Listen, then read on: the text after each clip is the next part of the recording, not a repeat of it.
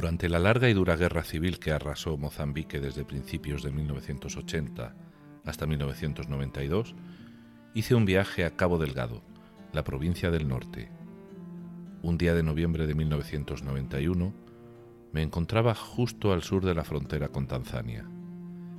La zona estaba devastada por la guerra. Muchos habían muerto o habían sido mutilados, cuando no ambas cosas, y reinaba la hambruna, pues habían quemado las cosechas. Era como visitar un infierno, un lugar donde la tragedia humeaba a ambos lados de la carretera. Un día seguía un sendero que conducía a un pequeño poblado cuando apareció un joven que caminaba en dirección contraria. Rodeado de luz era como si hubiese surgido del sol. Vestía harapos. Tendría unos 19 o 20 años. Una vez que lo tuve cerca pude ver sus pies y vi en ellos algo que no olvidaré mientras viva. También ahora, mientras escribo, puedo evocarlo con nitidez. Raro es el día en que no rememoro la imagen de aquel joven que surgió del sol. ¿Y qué es lo que vi? Sus pies. Se había pintado en ellos unos zapatos con tintes naturales. Había intentado preservar su dignidad. No llevaba zapatos ni botas, nada, ni siquiera un par de sandalias fabricadas con restos de neumático.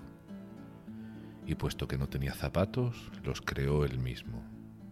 Es decir, se los pintó en los pies y con ello pintó en su conciencia la fortaleza, la certeza de que pese al desastre, él era un ser humano que conservaba su dignidad.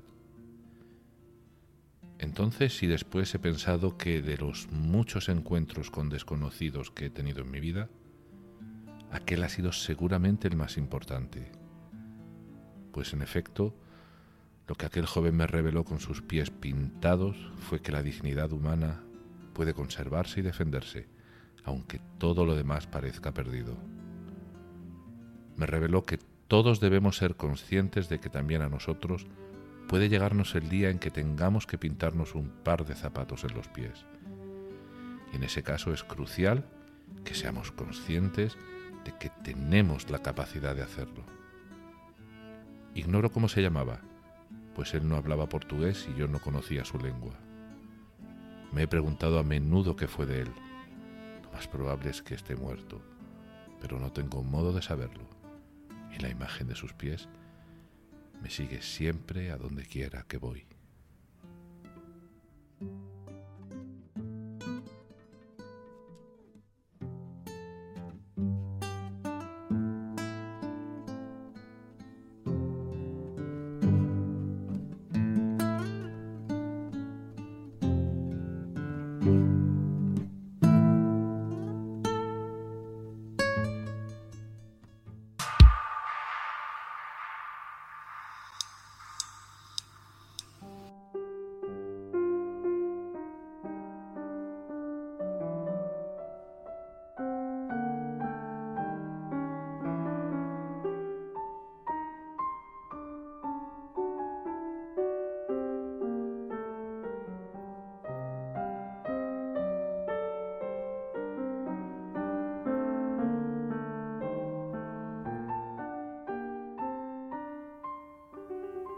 Hay que ver cómo se queda uno cuando lee o escucha una historia como esta. Bueno, ¿qué tal? ¿Qué tal estás? Espero que espero que bien. Y si solo estás regular, pues ojalá al menos este episodio te pueda te pueda entretener y hasta darte alguna idea de de qué poder hacer, ¿no? con, con tu malestar. Y ahora, y ahora verás por qué, por qué digo esto. Bueno, antes de seguir quiero aclarar que este texto con el que hemos empezado el episodio no es un, no es un texto de Sachs, así que tanto a él como a vosotros os pido disculpas por esta mm, trampa. Bueno, no creo que sea una trampa.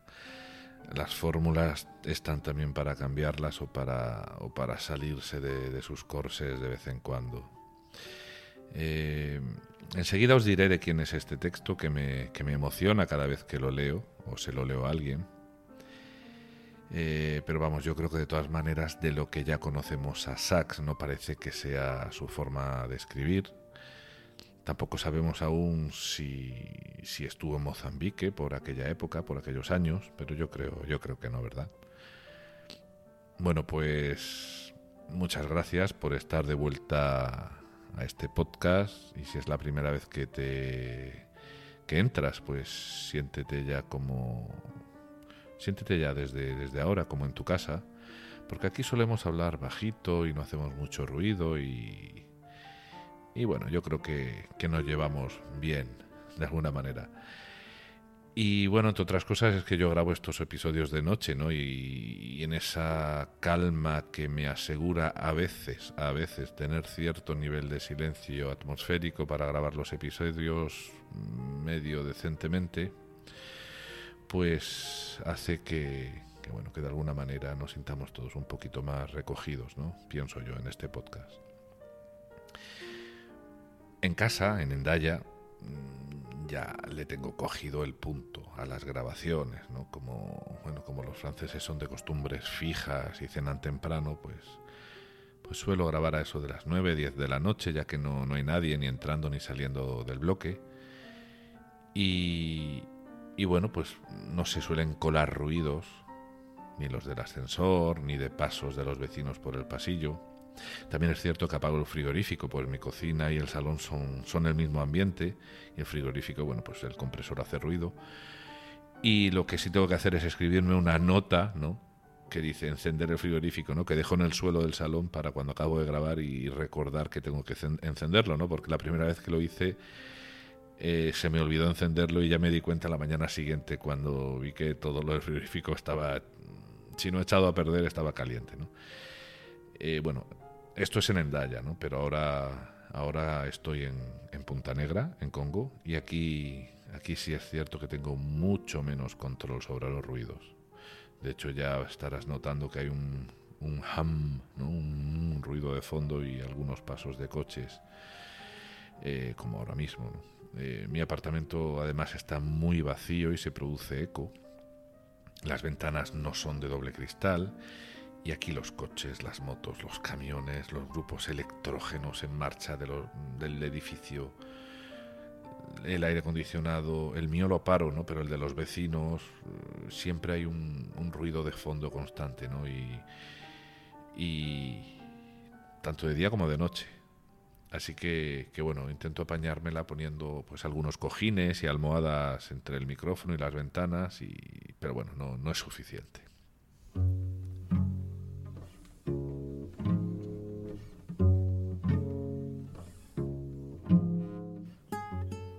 Hoy vamos a enfocar el episodio desde, desde otro punto de vista. Hoy vamos a hablar más de otras personas que de Sax, aunque Sax evidentemente estará presente.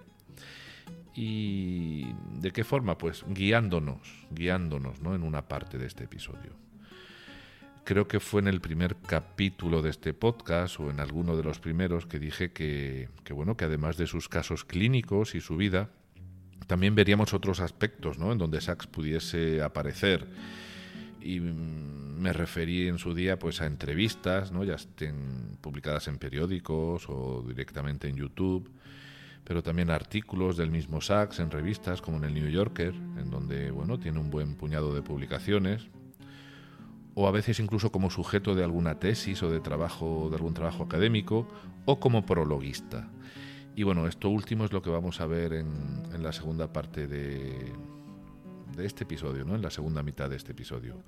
Un prólogo escrito por él, es el prólogo de, un libro que aparece en un enlace de internet que yo tengo guardado desde 2014 en, en mis favoritos, ¿no? en el explorador, en, mis favoritos del explorador. Y bueno, lo guardé en 2014 porque porque de alguna manera tiene una relación con esa parte de mi biografía que, ya más o menos conocéis si habéis seguido el podcast desde el principio y que fue el responsable, ¿no? este, este enlace, este, este link, eh, fue el responsable que yo regresase o regresara a Sachs de una forma definitiva. y os lo, os lo voy a explicar. Yo supe de la existencia de Oliver Sacks cuando vi la película Despertares en el 91 o en el 92. Yo tendría pues unos 20 o 21 años. Supe por aquellos años que estaba, bueno, que estaba basada la película en un libro escrito por, en un libro escrito por un tal Oliver Sacks, pero bueno, lo olvidé y creo que jamás volví a escuchar ese nombre. Además, en aquellos años creo que eran los principios de internet y no, no era algo tan común como ahora, ¿no? Eh, aquel nombre pues se me olvidó no para mí la película es cierto que me gustó me gustó mucho fue fue un punto de inflexión en mi vida y puede que en algún momento os comente el porqué pero el caso es que pasaron bueno algo más de, de 20 años en 2014 cuando yo llevaba ya un año y medio sin poder andar ya con tres de las seis operaciones de, rodilla a las que me he sometido bastante desesperado Mm, siendo ya o considerándome ya un profesional de la enfermedad como enfermo. Y bueno, en mi búsqueda incesante sobre información y libros que tratasen el dolor, que hablasen de la enfermedad, pero sobre todo del sufrimiento, ¿no? Desde un punto de vista mm, filosófico, ¿no? Y dentro de la filosofía, sobre todo ontológico, ¿no? No tanto técnico y médico, pues di con un enlace en internet que, es este, es este del que vamos a hablar ahora y que no sé si lo he dicho ya, pero vamos, por supuesto, por descontado, os lo dejo en la descripción del episodio. Eh, pues, pues ya, di, con este, con este enlace, ¿no? El enlace, mm, bueno, pues me llevó a una página de la revista, de una revista online, una revista que se llama Sync, S-I-N-C, que he mirado y sigue, sigue vigente. Y bueno, es una revista que trata de, ciencias, de salud, de tecnología, de sociedad, etcétera, ¿no? Y bueno, pues di con este artículo y el artículo consistía en, bueno, el artículo había recompilado algunos autores que, que habían tratado la, la, enfermedad en sus libros. Y, pero no la enfermedad, sino la enfermedad de ellos en sus libros. O sea, son autores que estando enfermos, gravemente enfermos, decidieron escribir sobre su experiencia de la enfermedad. De ahí el, el título de, este episodio. Os voy a comentar de ellos un poco, quizá de algunos más que de otros, porque los he leído, a otros no. Eh, como acabo de decir, el título de, este episodio del podcast sale precisamente del título de ese artículo que, que es La enfermedad sí tiene quien la escriba. Y no, no es un laísmo, pensé que digo, aquí hay un laísmo, digo no, porque es cierto que no es lo mismo decir la enfermedad o sea, perdón, la enfermedad sí tiene quien la escriba, sí tiene, estoy, estoy mezclando con, con Márquez. La enfermedad sí tiene quien la escriba. Y decía que no, que no es un laísmo porque no es lo mismo decir la enfermedad sí tiene quien le escriba que decir la enfermedad sí tiene quien la escriba, ¿no? Pero durante un momento pensé, digo, uy, aquí se han equivocado, han metido un laísmo. Que no pasa nada, me parece que el laísmo, el laísmo está hasta aceptado. O sea que pero vamos, era por curiosidad. Además es un título, justamente me acabo de confundir porque yo creo que ha sido, fue muy sagazmente, estuvo muy sagazmente inspirado ¿no? en la novela de García Márquez, El coronel no, no tiene quien, quien le escriba. Bueno, pues en este artículo me encontré con una serie de autores de los que había leído poco, algo de algunos eh, y nada de otros. Y, bueno, y que gracias al artículo, pues algunos sí los comencé a leer, ¿no? Eh, siempre, siempre me ha fascinado cómo se transmite el interés por, por el saber, ¿no? En mi caso, como supongo que en el de la mayoría de la gente, si tengo una fuente de conexión emocional o intelectual por, por, por, la fuente que recomienda una lectura o un disco de música, pues me voy acto seguido a buscar esa lectura o ese disco de música o lo apunto en la libreta de notas que suelo llevar casi siempre a mano. Y bueno, pues yo casi siempre acabo apuntando más cosas de las que puedo abarcar, ¿no? Algunas pues las acabo descubriendo y otras se quedan ahí en la, en la libreta para siempre a la espera, ¿no? Al menos, al menos en mi caso. Mm, bueno, bueno, bueno, pues el primero de los Voy a citar ahora varios autores que aparecen en el, en el enlace. El primero de estos escritores del enlace de esa web, de los que quiero hablaros, de quien quiero hablaros, es de, es de Henning Mankell. Es un escritor y dramaturgo sueco, seguramente muchos, muchas ya lo, conoceréis, que murió de un cáncer en, en octubre de 2015, justamente unas semanas después de la muerte de Oliver Sacks, que fue a finales de agosto del 2015. Yo a Mankell lo conocí gracias a este artículo y leí algunos de sus libros sobre África y sobre todo su famoso algunos libros de su famoso detective, luego me di cuenta que era famoso, yo no lo conocía, Kurt Wallender, o Kurt Wallender, que ha sido interpretado por Kenneth Branagh en, la televisión. Y bueno, pues hay una conexión muy bonita entre sus libros que tratan de África, sobre todo los que trata sobre una niña, Sofía, y la pérdida de su pierna por la explosión de una mina en Mozambique, y el famoso retrato que hizo que le hizo a Sofía, ya siendo madre, el fotógrafo, entre otras cosas, Gervasio Sánchez, ¿no? en, su, en su libro Vidas Minadas. Hay una bonita conexión ahí. Pero bueno, lo que justifica que Mankel esté aquí es porque cuando supo que tuvo cáncer decidió escribir su libro Arenas Movedizas, en donde hace una reflexión más allá de su propia enfermedad, una reflexión a una escala humana y mundial sobre temas muy, muy profundos y muy interesantes. Eh, acabo de mencionar Mozambique. Bueno, pues supongo que a estas alturas ya te has dado cuenta, y si no, pues ahora te lo digo, que, bueno, que el texto del comienzo del episodio, de este episodio, es de él. Es un texto que me gusta tanto que, he decidido romper la regla y, ponerlo, ¿no? colocarlo al principio. Es un texto además extraído de un pequeñito libro titulado Moriré pero mi memoria sobrevivirá y que es un libro que, escribió él sobre, y es una reflexión sobre el SIDA en, África. Mankel, además de escritor, fue realizador de teatro y dedicó muchos años de su vida a estar en, África, concretamente en Mozambique. Eh, yo creo que el texto del comienzo del episodio ya, es, mm, ya da una idea clara de su talla humana y de su sensibilidad. Y bueno, para los que no lo conozcáis y os interesen todos estos temas, pues aquí tenéis un, diamante en bruto del que, del que disfrutar. Eh, seguimos. El enlace de esta revista, de la revista Sync, también nos, nos presenta Susan Sontag, que para algunos de los paseantes del podcast no necesitará presentación, seguramente. Bueno, pues ella también escribió sobre su enfermedad, escribió aparte de muchos otros temas, de fotografía, eh, incluso tiene un libro que se titula Frente al dolor de los demás, o sea, no solo escribió sobre su enfermedad, sino evidentemente sobre hace una observación sobre lo que es el sufrimiento de los demás desde su perspectiva y bueno, muchos más temas, ¿no? Pero siempre de una manera mm, no solamente profundo, ¿no? sino de una manera muy especial que ella tenía, ¿no? Ella era una gran, una gran intelectual. Otra referencia es la del escritor británico Tony Judd, que sufrió de ELA o fue enfermo de ELA y escribió un relato estremecedor, muy muy descarnado, titulado Noche, cuyo enlace, bueno, pues también está disponible en la publicación, lo podéis leer, no es muy largo y es un, relato muy, muy potente.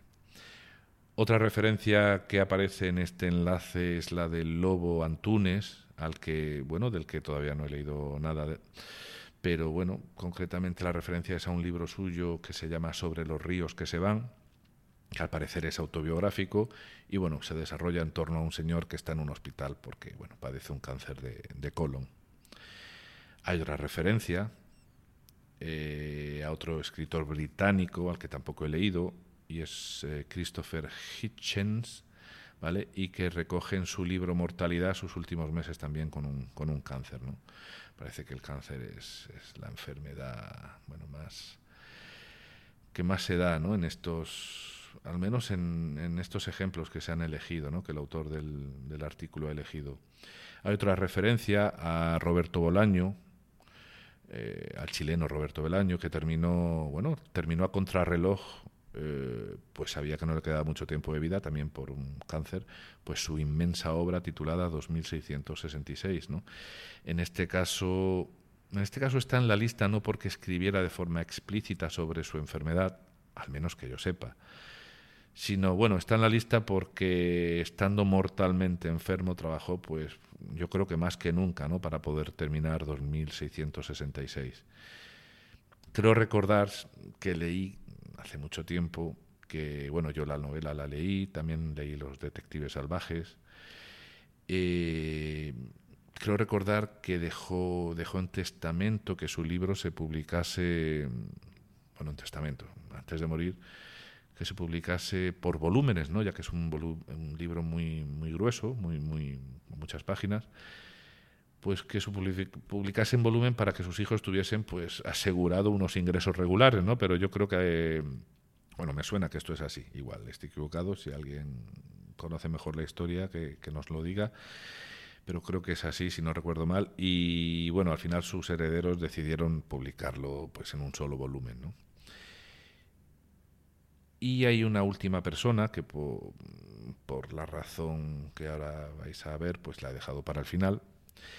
Y bueno, pues nada, por último se nos presenta también a, un escritor que se llama Anatole Broyard, no sé si llamarle Anatol o Anatole, voy a llamarle tal cual se escribe, Anatole Broyard, y concretamente de este escritor nos, el enlace nos habla de, bueno, de que él escribió un libro llamado Ebrio de enfermedad, en donde habla de su experiencia también con un, con un cáncer, ¿no? Bueno, pues aquí, aquí ocurrió algo esencial para mí cuando leí sobre Anatole Broyard y sobre su libro, y es que me llamó tanto la atención el título del libro, tenía tantas resonancias con mi estado de salud de aquel entonces, con aquellos dolores y sin poder apenas andar, más todas las capas ¿no? mentales de sufrimiento que yo añadía, ¿no? Por, que si el trabajo, que cuándo va a solucionarse esto, que si con la medicación no me siento muy bien ni me siento despierto, y bueno, y el paso de los meses, los años, y bueno, cada vez era peor, ¿no? Así que, como digo, resonó tanto en mí el título ebrio de enfermedad, porque de alguna manera yo me sentía así, que lo compré por Amazon para, pues no sé, ¿para qué? Para, quizá para salvarme un poco, ¿no? Y, conocer, pues, a ver qué decía este hombre, ¿no? De lo suyo, a ver cómo, cómo podía manejar esa embriaguez, ¿no? Y, y bueno, pues cuando me llegó el libro, pues me llevé un pequeño chasco porque era muy pequeñito y dije, ah, vaya. Pero bueno, el tamaño engaña porque el libro está lleno de inteligencia y hasta de, humor, ¿no? teniendo a la muerte a la, a la vuelta de la esquina. Y bueno, pues abrí el libro y vi que el prólogo era de un tal doctor Oliver Sacks. Y bueno, empecé a leer y en un momento del libro, por la mitad más o menos, dice el autor algo así como, mi médico ideal sería uno como el doctor Sacks. Entonces cerré, el libro y, y me imaginé que yo también quería un doctor así, sin saber quién era ese doctor, ¿no? O sea, si este hombre, después de todo lo que había leído, decía que su médico, médico ideal sería uno como el doctor Sachs, y yo había pasado además tanto con los médicos, tantos desencuentros con los médicos que me habían operado, que, que, que bueno, cerré el libro y dije, yo también quiero, yo también quiero un doctor así. Y bueno, pues me metí en internet y vi que ese doctor Sachs era el que, el que había escrito Despertares. Era la persona detrás de, del papel que hacía Robin Williams en la película Despertares, con todo lo que eso implicaba para mí.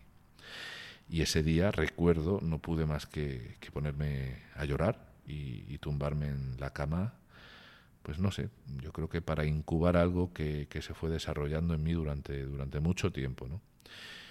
Y yo creo que una de las ramificaciones de aquello, de aquella de aquello que incubé, no ha sido la creación de este podcast tantos años atrás. Y otra ramificación ha sido pues ese impulso ¿no? de estudiar psicología, ¿no? Y bueno, también ha habido otras.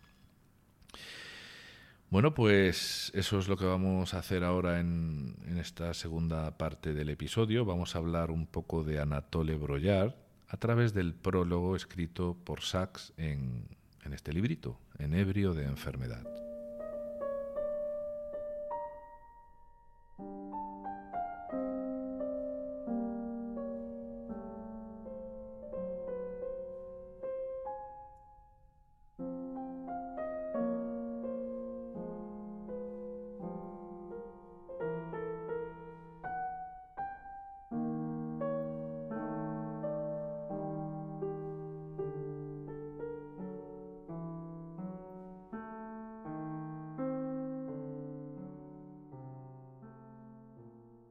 Anatole Broyard eh, fue escritor y crítico literario.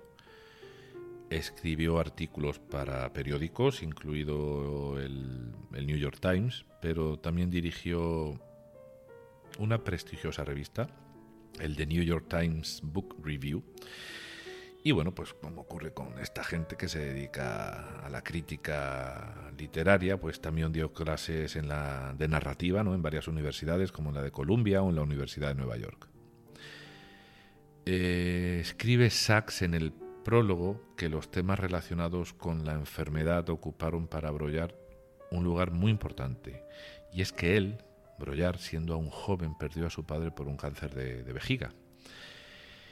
Y, fue en 1954 que cuando Brollar escribió un, creo que fue para un periódico, pues un, un relato titulado Lo que dijo la cistoscopia, ¿no? relacionado precisamente con el cáncer de, de su padre. ¿no? Relato que luego se recogió para añadirlo a este pequeñito libro, ¿no? a Ebrio de enfermedad. Bueno, en realidad este libro contiene muchas referencias biográficas, eh, bueno, perdón, bibliográficas de la, de la literatura de la enfermedad y de, la, o sea, de personas que le escriben a la enfermedad, pero sobre todo de personas que escriben a su enfermedad.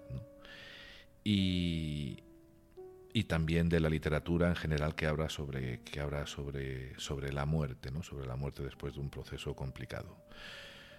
Broyard hace crítica y sobre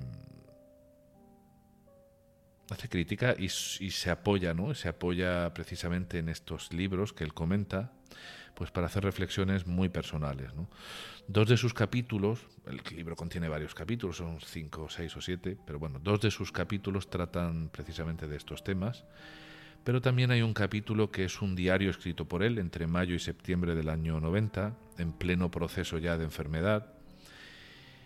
Y también hay un capítulo titulado El paciente examina al médico. Además es un capítulo al que Sachs le da una especial importancia. Eh, escribe Sachs en el prólogo que a que siempre le había tenido una salud de hierro, ¿no? Y que jamás había estado hospitalizado, de repente, bueno, se le declaró un cáncer de próstata, ¿no? Solo, solo esto, pues, nos pone a pensar, ¿no? En la fragilidad a la que nos somete la, la sorpresa, ¿no? Lo inesperado. Alguien que nunca ha pasado por el hospital y de repente, pues, tiene una primera enfermedad en su vida y resulta que es una enfermedad de la que acabará muriendo, ¿no? Eh, Fíjate lo que dice Sachs. Voy a abrir comillas. Se sentía rebosante de energía, ebrio de enfermedad, resuelto a afrontarla, a escribir sobre ella, con toda la fuerza de que fuese capaz. Y estos últimos escritos, que datan de cuando estaba mortalmente enfermo, y lo sabía, aportan fuerza, claridad, ingenio, urgencia, intensidad de sentimiento, por los paredes, por los poderes metafóricos y poéticos de la enfermedad, todo lo cual los hace equiparables a lo mejor que se haya escrito sobre esta cuestión desde Tolstoy hasta Susan Sontag. Cierro comillas. Bueno, pues una vez más volvemos a escuchar el nombre de Susan Sontag, esta vez dicho por Sachs, pero es que Broyard también la cita en su libro. Eh, es que esta mujer es de lectura casi obligada cuando se trata, bueno, cuando tratamos el, tratamos el tema de, la enfermedad y del sufrimiento, ¿no? Y como he dicho antes, ella escribe desde un punto de vista muy suyo, ¿no? ¿no? es del gusto de todos, pero bueno, quizá si te apetece darte una oportunidad y no la conoces, podrías leer algún libro de ella, si te interesa el tema. Escribe Brollar en, su libro, la amenaza de la muerte debería hacernos más ingeniosos. ¿Qué te parece la frase? El libro está lleno, es, ya he dicho que es pequeñito, pero está lleno de, de, frases que, que, hacen que la leas y lo cierres y le des unas vueltas y luego sigas, sigas, sigas leyendo. Hace que pares mucho. No, no, no se lee tan de golpe, ¿no? Te invita a pararte. Bueno, Sachs remarca algo esencial de Brollar sobre, sobre la escritura de la enfermedad. Y es que según el crítico literario, según Brollar, soportamos mal el pensar en una enfermedad anónima. Dice él que necesitamos que las enfermedades sean metafóricas y que, y que las rodeemos de, de un sentido. Fíjate, fíjate en esta frase, abro comillas. La necesidad definitiva consiste en apropiarse de la enfermedad, adueñarse de ella. Y es que me parece que cualquier persona seriamente enferma ha de desarrollar un estilo de cara a su enfermedad. Cierro comillas. Claro, esto lo dice alguien para quien el estilo era una cuestión crítica en la vida, ¿no? Ser crítico literario, nunca mejor dicho, es vivir para el estilo, vivir del estilo, ¿no? En definitiva.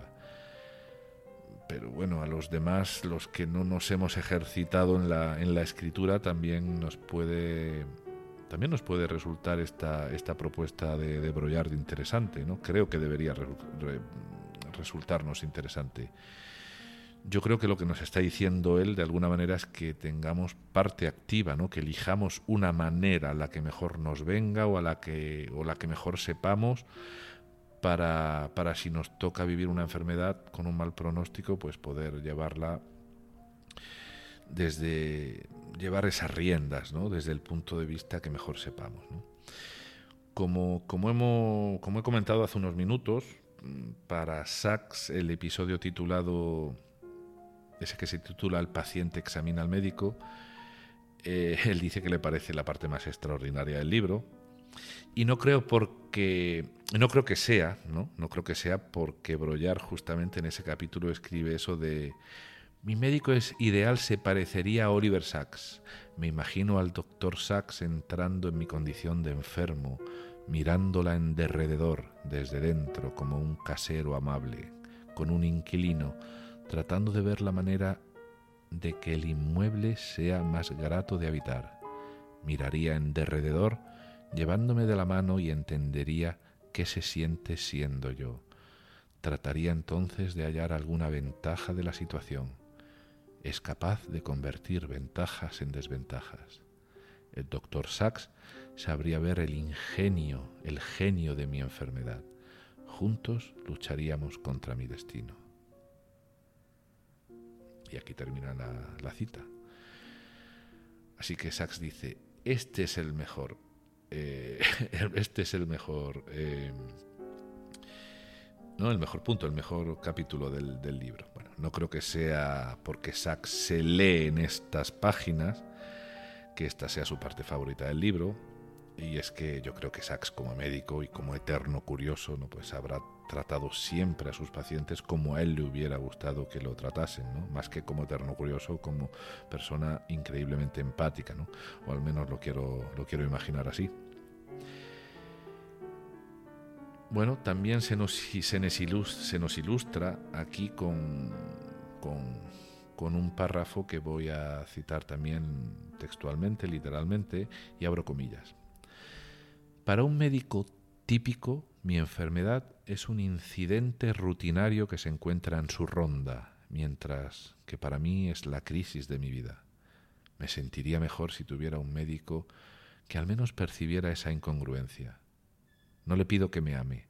De hecho, creo que el papel del amor está sumamente exagerado en muchos de los escritores que se han ocupado de la enfermedad.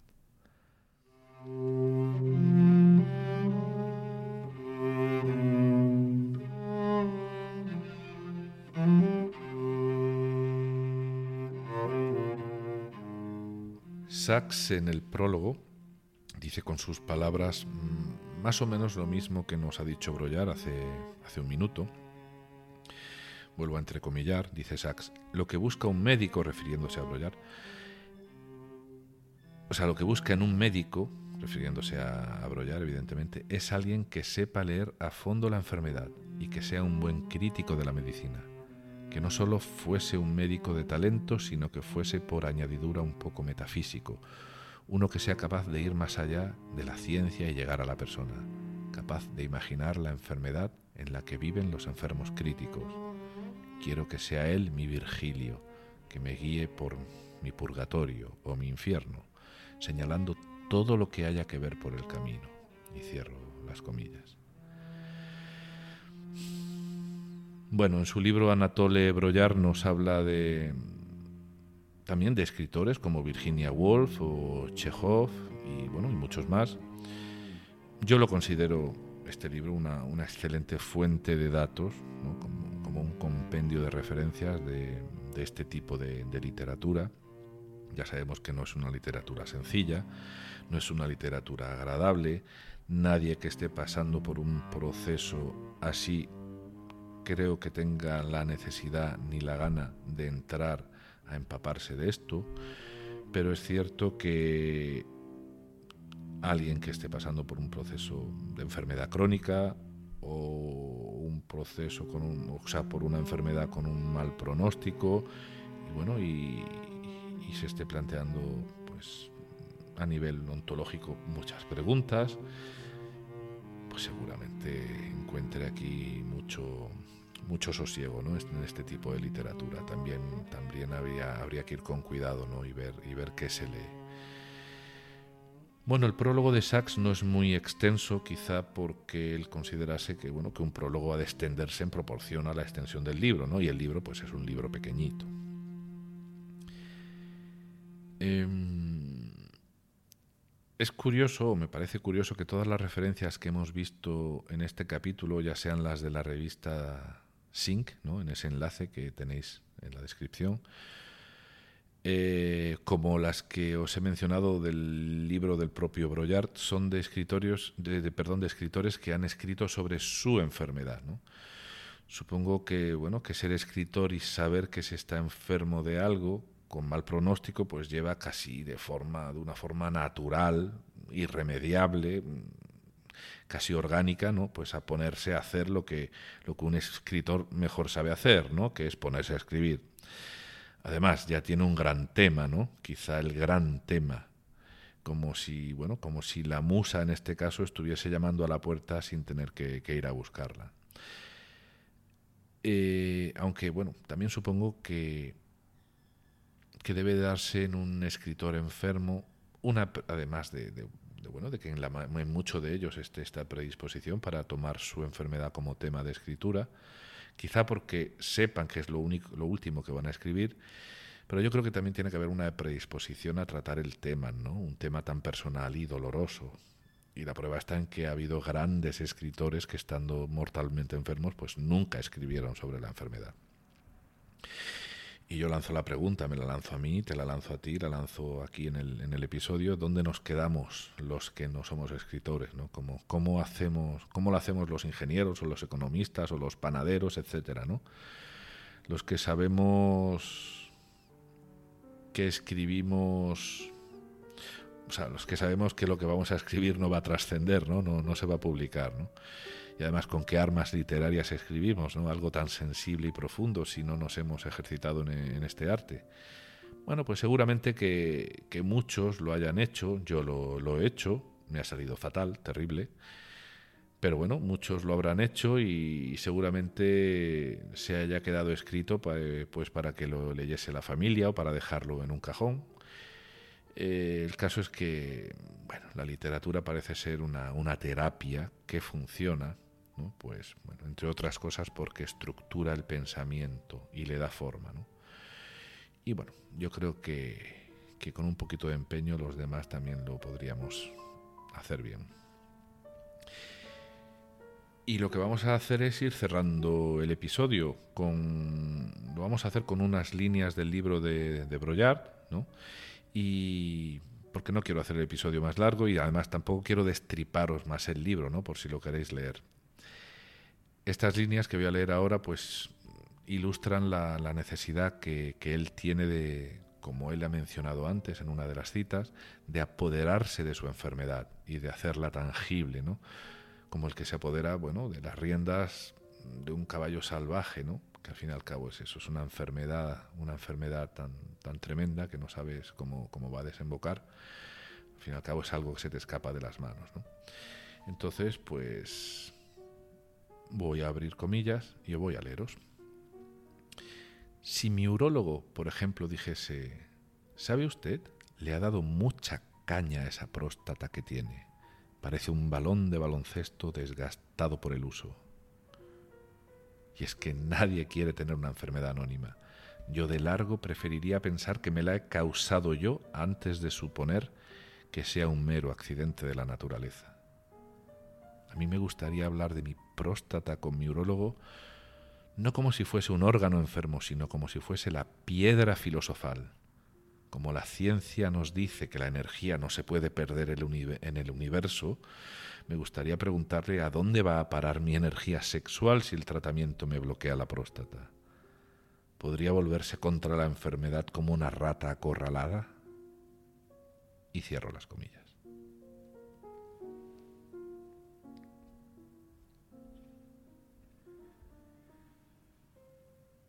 Bueno, pues espero que te haya resultado interesante este episodio. Eh, descubrir este enlace de la revista Sync me hizo, bueno, como he dicho antes, descubrir y leer a Henning Mankel y a Anatole Broyard. Y bueno, gracias a este último, pues él me puso, Broyard me puso, me volvió a poner a, de una forma ya definitiva a Oliver Sacks en mi vida, ¿no?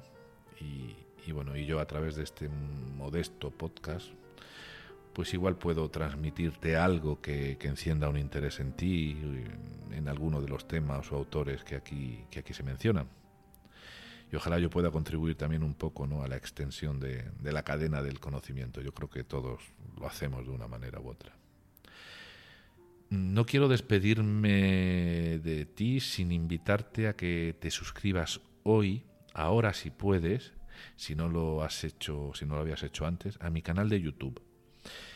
Eh, y es que el episodio que viene, eh, por supuesto que se va a poder escuchar en esta versión del podcast, pero eh, lo voy a grabar de tal manera que, que se va a disfrutar, pienso que se va a disfrutar, si es que se disfruta, pero sea lo que produzca en ti, tendrá más eh, intensidad si ves las imágenes. ¿no? Hice unas imágenes hace unas semanas y grabé unas imágenes, unos vídeos, pensando en hacer este, en este episodio, o sea, este episodio.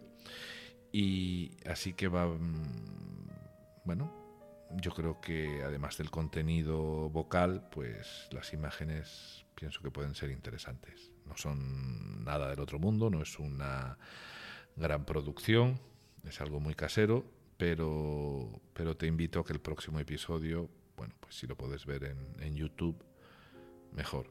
Así que, que como vas a tener enlace abajo, pues cuando tú quieras te, suscribes. Eh, nada más, no te entretengo más de lo que ya he hecho. Te espero en un par de semanas en, en un episodio también algo distinto, bastante distinto. Y simplemente decirte que te cuides mucho, querido, querida paseante. Nos vemos en el próximo episodio. Chao.